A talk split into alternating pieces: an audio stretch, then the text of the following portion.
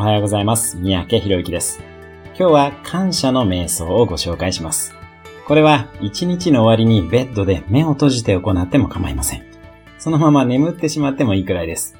目を閉じてその日の出来事を朝から晩まで思い浮かべながらありがとうと心の中で言い続けます。そうすることで、すべての出来事をポジティブに捉え直すことができます。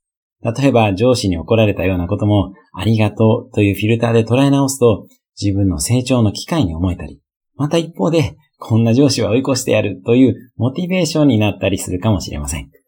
感謝のメガネで毎日を振り返るだけで成長速度が上がっていきます。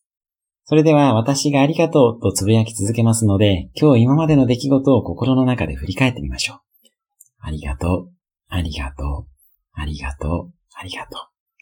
今日も感謝に満ちた一日をお過ごしください。